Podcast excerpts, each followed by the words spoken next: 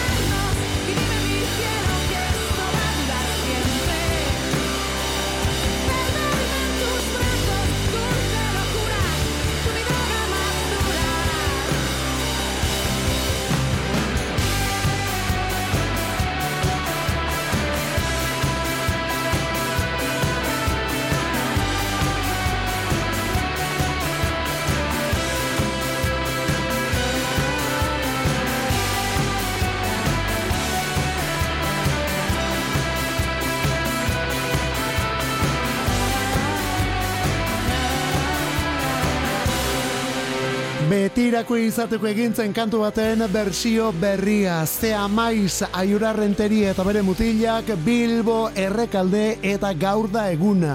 Gaur aurkezpena eta biharte gaurrera medio eta plataforma guztietan zea maizen abesti berritua orduan. Corazón de tango kantua gainera.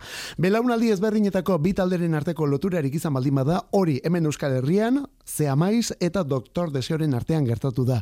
Mila biderra aritu dira elkarrek eta zea maizek bertsio bat egin behar baldin bazuen hori hause delako. Zea maiz eta korazon detan gorduan.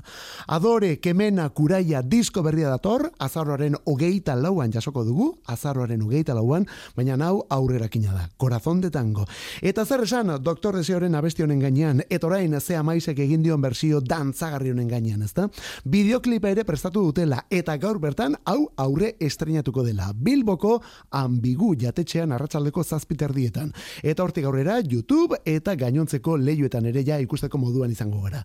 Taldea gainera gaur bertan ambigun izango da estreinu horretan. Barbara Fernandezek zuzendutako klipa da eta bertan protagonistak Ramon Barea eta Carmen Machi aktoreak. Carmen Machi. Aurretik ere zea maizen bajarraitzaile den emakume eta aktorea. Bueno, ba, guzti hori honen inguruan hau da zea maiz, honen izena Corazón de Tango. Wow, eta beste hau, pasadena bikote gazteiztarra. Libe García de Cortázar eta John Basaguren pasadena. Kantu berri berria, honen izenburua, zerua ireki. Zeru hau aiztoz, ireki nahi du, gaur erditzeko, eta gure gainera jauziko dira dena. Ametxik ederrena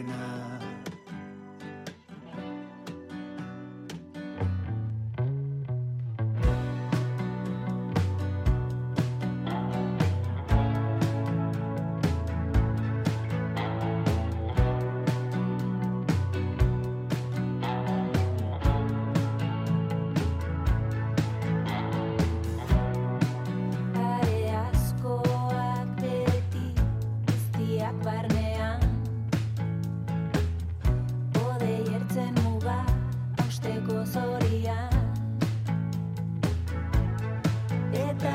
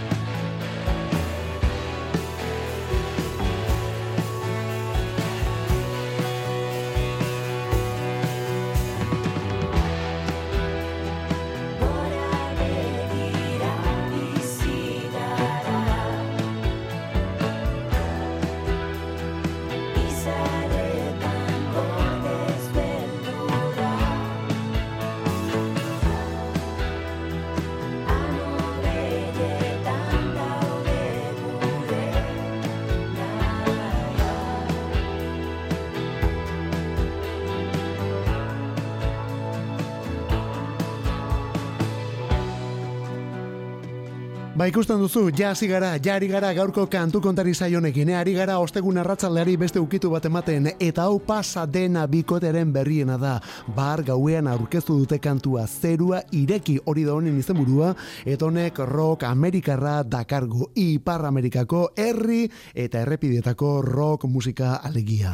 Pasadena bikotea, bueno, izen honekin behintzat, libe eta baita jon ere aspalditik ezagutzen ditugulako, baina tira, izen honekin 2000 eta geita bateko sorpresetako bat izan da taldearen izen bereko albuna, pasadena, zortzia bestikua, eta soinu berriak Euskal Herrian egindako musikaren zata. Gero aurkezpen kontzertuak etorri dira, eta orain horri jarraipena emango dion lau abestiko EPA ere bai. Izpia, hori da EPE berri honen izena. Izpia, laister izango mendugu eskura, baina lehen da bizi aurrerakina onako abesti hau zerua ireki. Joseba Balestena eta miren arbaiz izen dituzte alboan, bueno, beste batzuen artean, eta honelako doinu eta soinuekin datorki gurain pasadena bikotea. Eta ja baiestatu dezakegu, baiestatuta geratu delako zurrumurrua egia bilakatu da eta zenolako albistea. Arctic Monkeys da 2000 eta geite iruko BBK Liveko lehen talde handia. you've made yourself quite the bed to lie traveling through the tanning booth so you don't let the sun catch you crying. So predictable, I know what you're thinking.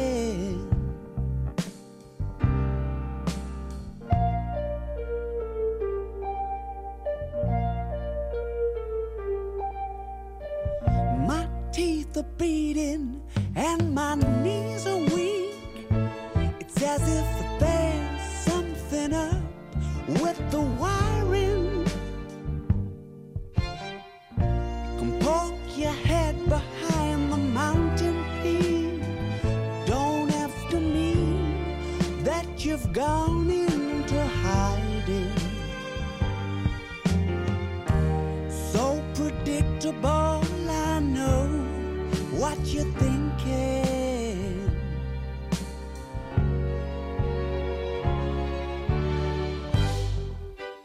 watching your every move. I feel the tears are coming on. It won't be long. It won't be long. Straight from the cover shoot, steal a trace of body paint on your legs and on your arms and on your face. I'm keeping on my costume and calling it a writing tool. And if you're thinking of me, I'm probably thinking of you.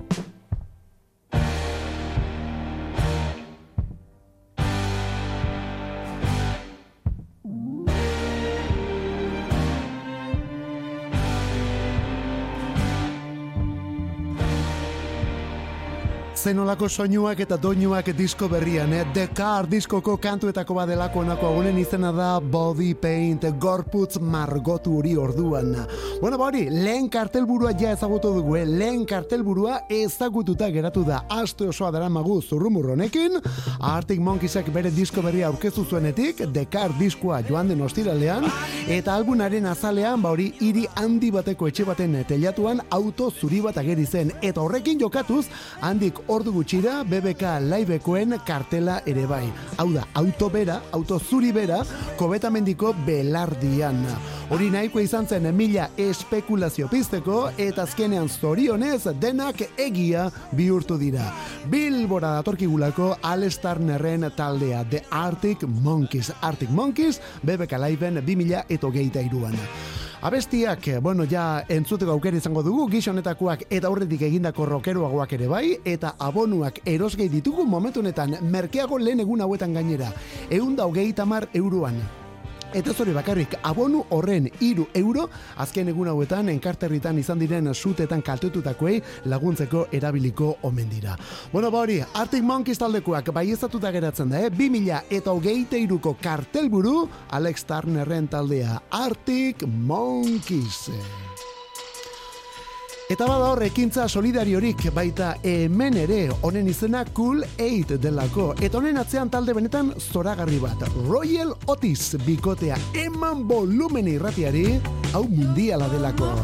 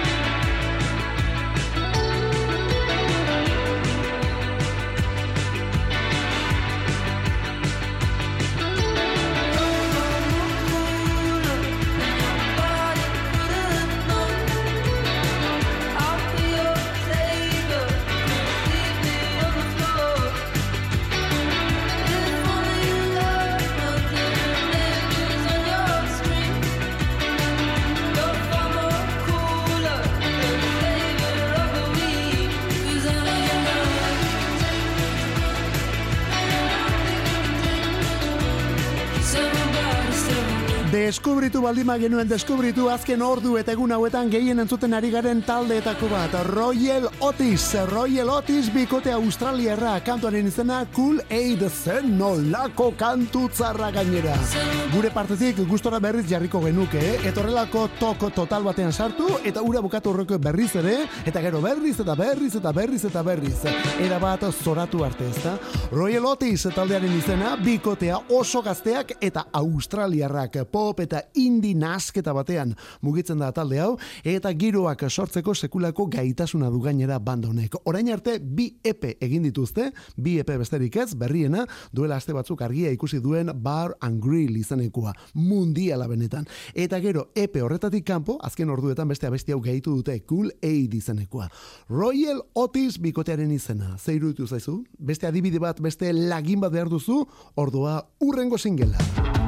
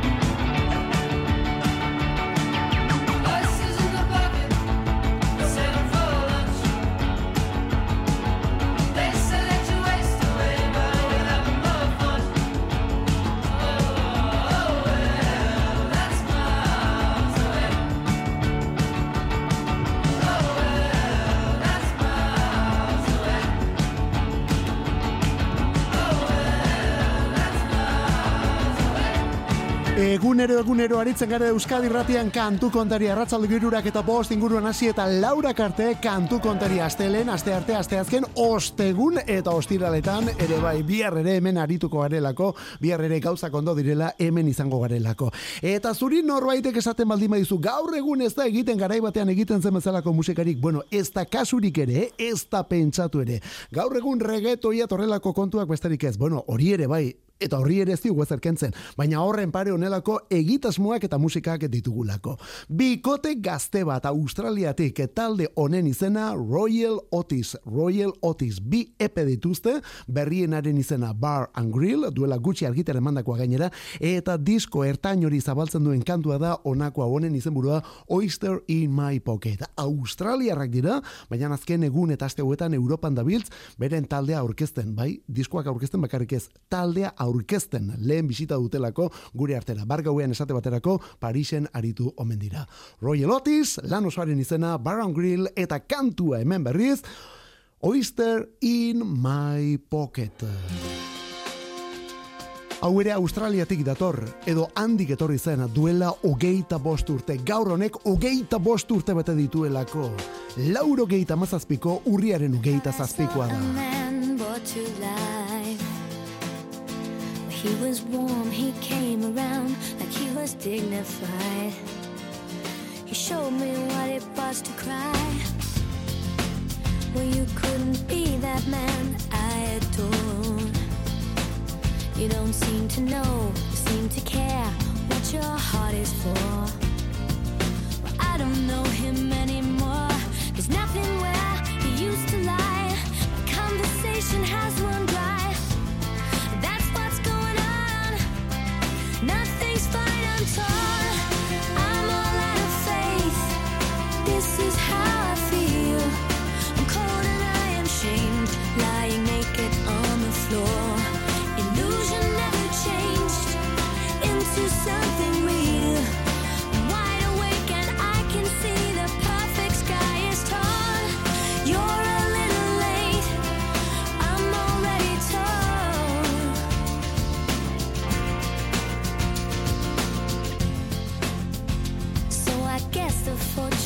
teller's right.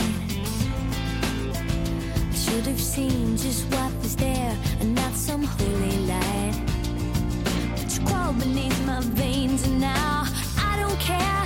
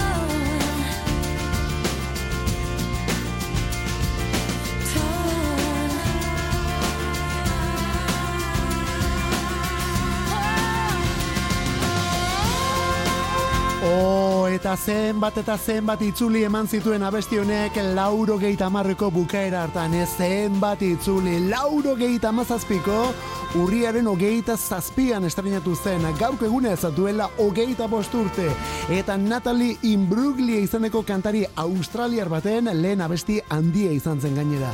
Eta gauza nola diren, Imbruglia aurretik Valentria bere egin zuen beste australiar baten marka berdintzera zetorren, bueno, berdintzera gutxienez, horretan ere nahiko lan izango zen, baina. Bori, lauro geita zazpian lehen da bizi Kylie Minogue, lauro geita zazpian Kylie Minogue, eta handik amarrurtera lauro geita mazazpian Natalie Imbruglia. Biak ere aktoreak, biak emakumeak, biak musika mundure egindako aktoreak eta australiarrak. Eta biak ere zer eta bersioak hartuta, hau ere berez bersio badelako. Biei fenomeno funtzionatu ziren, beraz, hori, pareko zerbait, eh? Mila beratzireun eta lauro gehieta mazazpian, gaurko egunez, Natalie Imbruglia kantuaren izena Torn. New Yorkeko musikari gazte bat aurkezteko momentua. Bera da Andrew Safiro.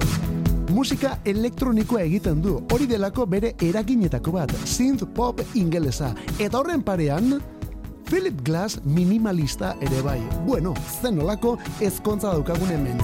Synth pop ingelesa eta Philip Glass.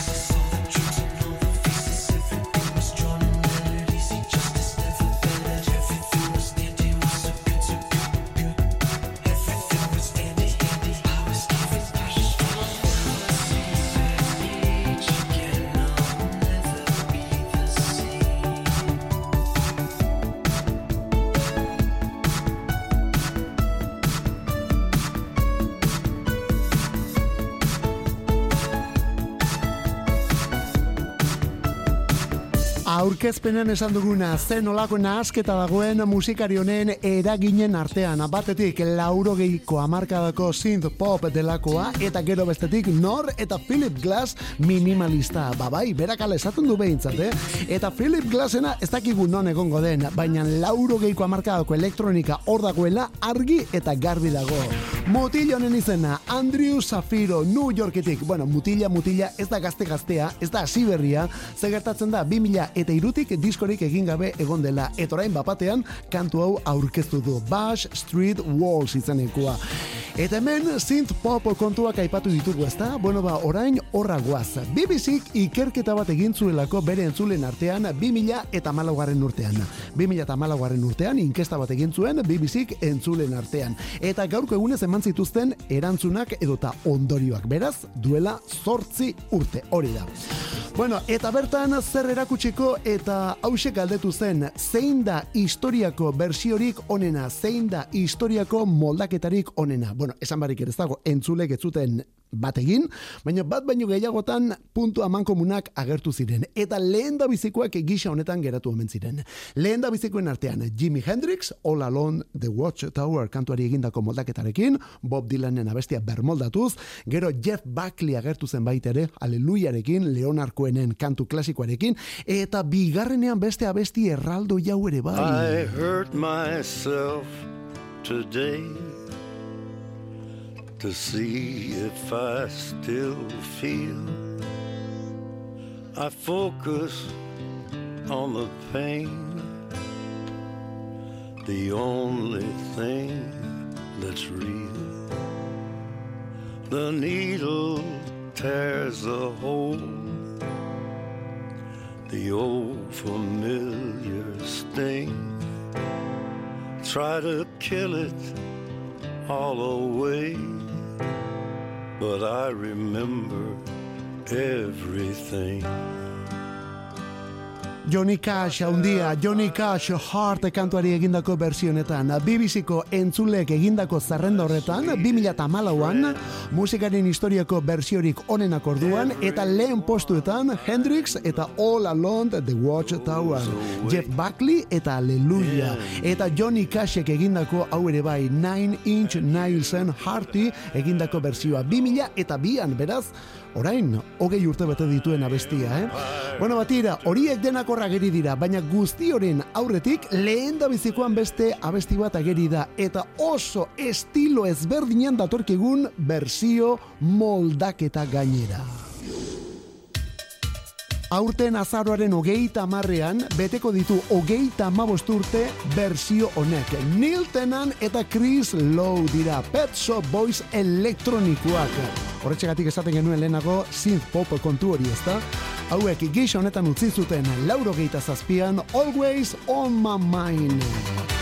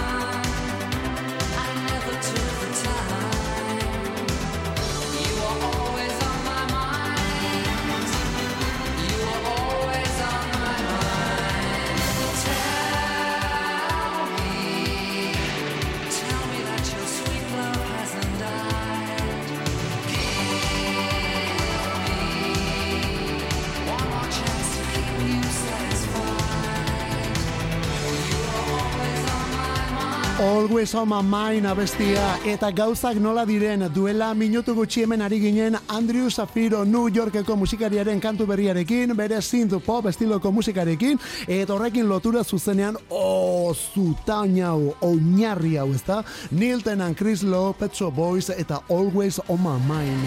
Ausartu egin behar da gero, eh? Ausartu egin behar da Elvis Presley benetan ospetsu egindako kantu bat moldatzera zer eta balada bat dantza ritmo bilakatzera gainera. Elvis etaz beti gauza bere esan delako, musikaren historiako lapurrik handiena dela Elvis Presley. Bueno, lapurra komatxo artean noski. Eta zergaitik esan izan da hori, ba berdin delako nork egindako kantua den, berdin delako aurretik ze bersio edo arrakasta izan dituen abesti horrek, Presley ukitu baldin badu eta moldatu baldin badu kantu hori, hori ja betirako bere eginda geratzen delako. Hori mila bider gertatu da musika munduan eta nonbait kontrakorik ere bai, bai behintzat kasu honetan. Hau Pet Shop Boysek erregeari lapurtutako abestietako badelako. Always on my mind. Mila beratzerun eta lauro geita zazpiko bersioa kasunetan. Ez hori bakarrik, BBC-ko entzulen ustez, 2000 eta amalauan egindako inkesta horren arabera, historiako moldaketarik onena. Guk ez dugu kontrakorik esango. Pet Shop Boys, always on my mind. Boz benetan ederreko mutil baten txanda orain. Izen abizenak Sam Fender. Aste honetan abesti berri berria. Honakoa Wild Grey Ocean. Wild gray ocean buried in my town muscles through weekdays and nine to five. Working compartment life with a wild gray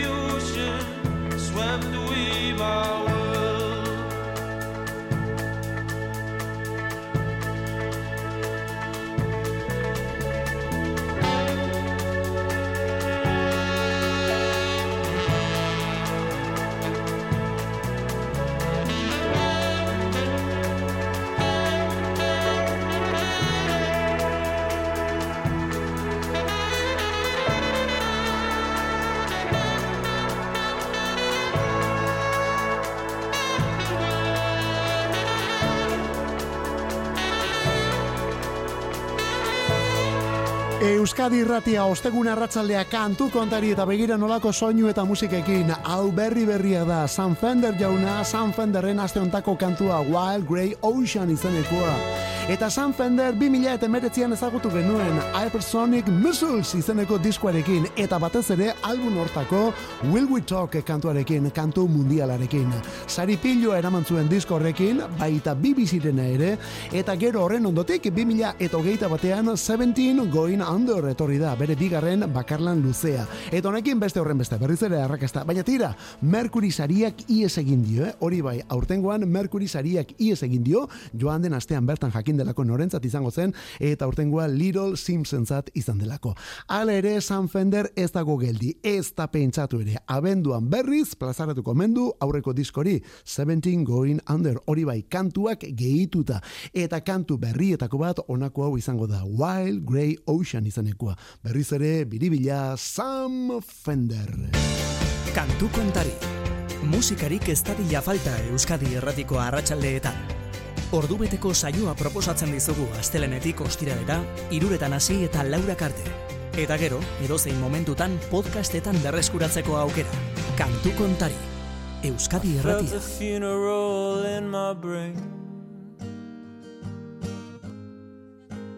mourners to and fro. Treading, treading till it seemed sense was breaking through. And when we all were seated, the service like a drum. Beating, beating till I thought my mind was going numb. Mind was growing. And then I heard them lift a box and creak across my soul with the same boots of lead again. And space, space began to talk.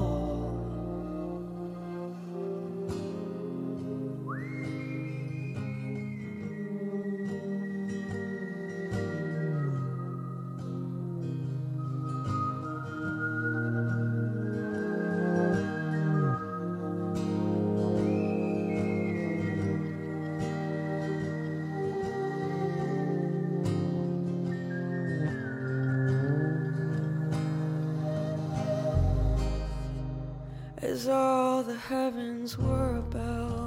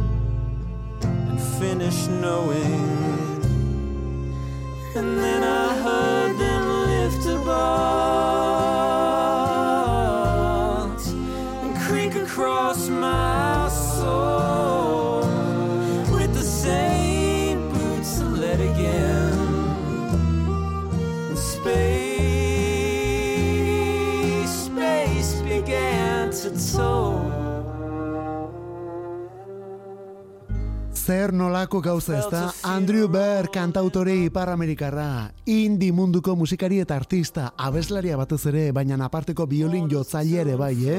Musika munduko beren lehen pausoak hortik joan zirelako biolin ikasketak egin zituen, jazz talde bateko biolin jotzaile ere izan zen, baina beste arlo honetan datorkio izena, duen izen ona alegia. Egungo bakarleririk txalotuenetako badelako Andrew Bird. Inside Problems izeneko diskoa plazaratu du aurten berriz ere sekulako kritikak eraman dituen kantu bilduma gainera, goraipamen guztiak berarentzat, eta horrekin batera, album osori plazaratu eta gutxira beste kantu hau moldatu du. Poema baten musikatzea kasunetan. Emily Dickinsonen poema da I felt a funeral in my brain, eta hori, kantu hori, erabat literari hori, ba hori, abesti bilakatuta, beste honen eskutik. Andrew Bear, baina kontuz, berarekin batera, beste emakume bat ere entzun dugulako horra besten, eta nor, eta Phoebe Bridgers izan delako bera. Bi kantautore aurre honetan, hau ere kantautorea da, hau ere urrezko horietakoa, hau kanadatik. Neil John jauna, Neil John diskoaren izena Harvest Moon mila bederatzerun eta lauro geita mabian eta gaurko egunez gaur ogeita marurte abesti bilduma honek baita pieza dotore honek ere. She used to work in a diner. Never saw a woman look finer. I used to order just to watch her float across the floor. She grew up in a small town. Never put her roots down. Daddy always kept moving, so she did too. Somewhere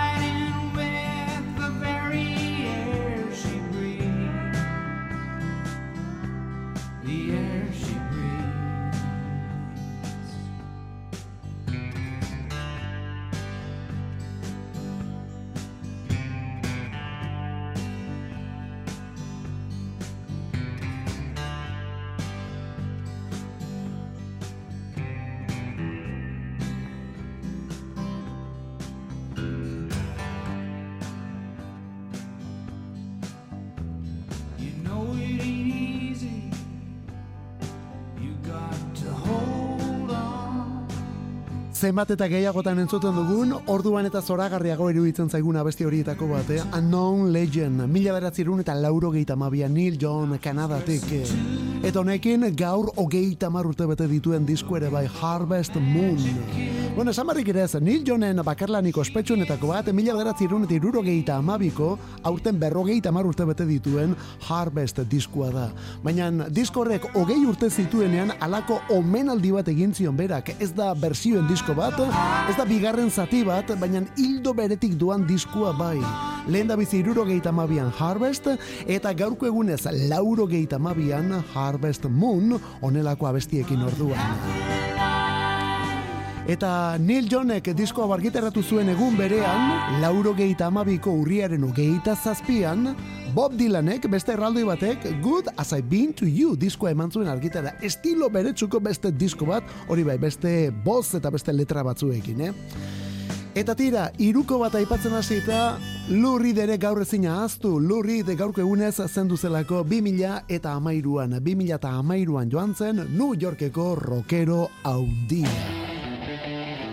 Eta guk ere gaur rock kontuekin bukatu behar dugu, kantu kontari hau, kontzertu baten berri emanaz. 2000 eta hogeita iruko, ustailaren hogeita bian, Euskal Herrian izango dugulako banda metalero ingeles erraldoi hau. The Trooper eta guzti Euskal Herrira dator, Iron Maiden ustailaren hogeita bian, Bilboko Beken.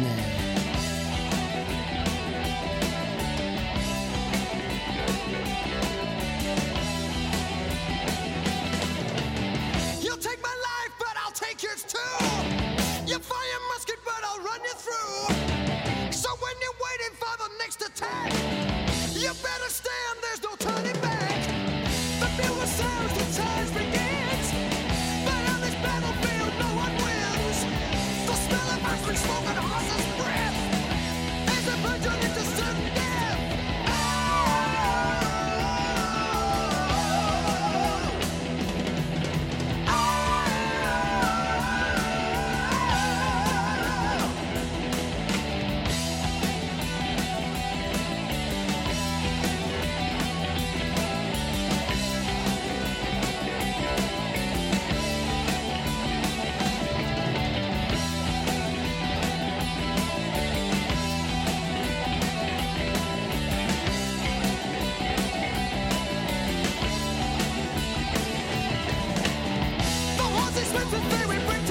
Euskal Herriko metalzale guztiei egindako irrati deia hemendik kantu kontari saiotik. Iron Maiden taldekoak gustoko aldituzu, aspaldian ikusi aldituzu zuzenean, inoiz izan alduzu talde zuzenean ikusteko aukerarik, bueno ba hori orduan badator, 2000 eta hogeite iruan. Dakizu bezala Iron Maidenekoak Future Past izeneko bira dute, Future Past izeneko birarekin 2000 eta hogeite iruan, eta hainbat kontzertu emango dituzte Europan eta munduan barrena. Bueno ba horietako bat etxean eta aspaldiko partez. Euskal Herrian ustailaren hogeita bian, ustailaren hogeita bian, Bilboko beken zuzenean Iron Maiden taldekoak. Sarrerak salgai, guretzako erosgai jarriko dituzte, azaroaren bi eta iruan. Azaroaren bi eta iruan, sarrerak erosteko moduan izango gara orduan. Iron Maiden, etonekin gaurkoz gure despedida. Kantu kontari Euskadi ratean musikeroak alde hontan Ola Zabal eta biok, bestaldean zu, bagoaz, bier bueltan gatoz, ondo izan behar arte zeure itxuran ibili.